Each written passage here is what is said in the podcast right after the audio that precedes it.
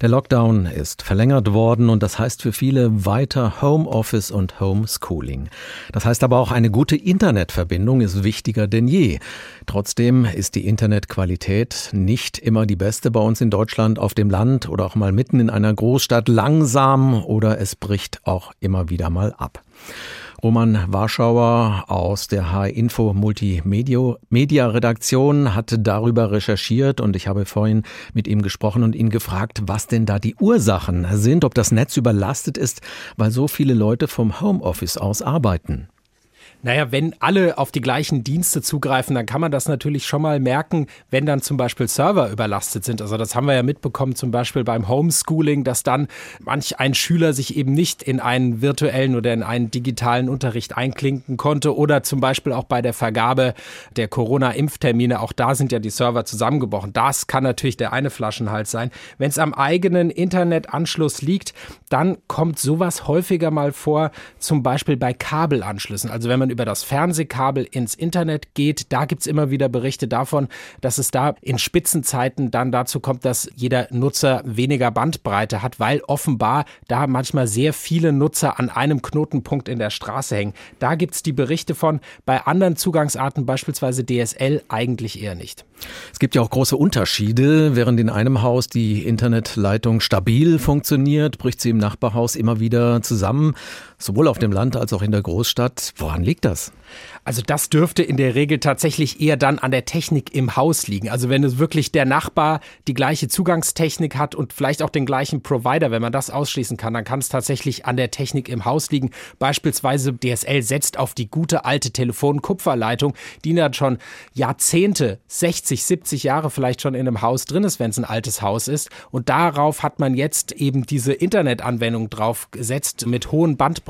Und das ist dann auch relativ störempfindlich und da kann es schon mal sein, dass irgendwie ein anderes Gerät in einem Haus oder sowas den Internetempfang in Anführungszeichen stört. Da muss dann der Profi ran, das durchmessen und gucken, wo da möglicherweise der Fehler liegt. Kann man denn auch selbst irgendetwas tun? Hast du Tipps, wie man seine Internetverbindung verbessern kann?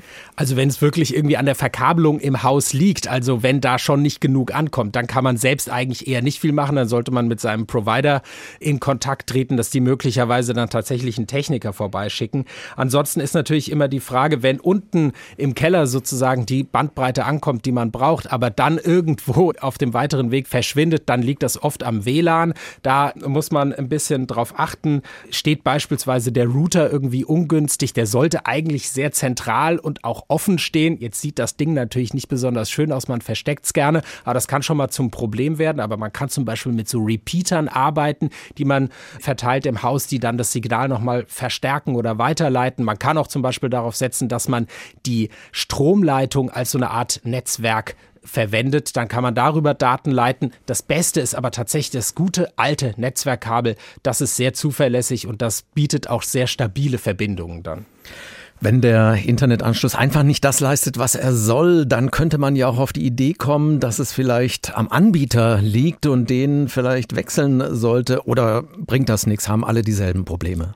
Also insgesamt muss man schon sagen, dass das Internet eigentlich sehr zuverlässig läuft. Klar, es gibt immer wieder Berichte und es gibt auch mal Ausfälle, weil beispielsweise es technische Probleme gibt oder weil ein Bagger ein großes Kabel durchtrennt und dann fällt das Internet aus. Das kann natürlich immer mal wieder sein.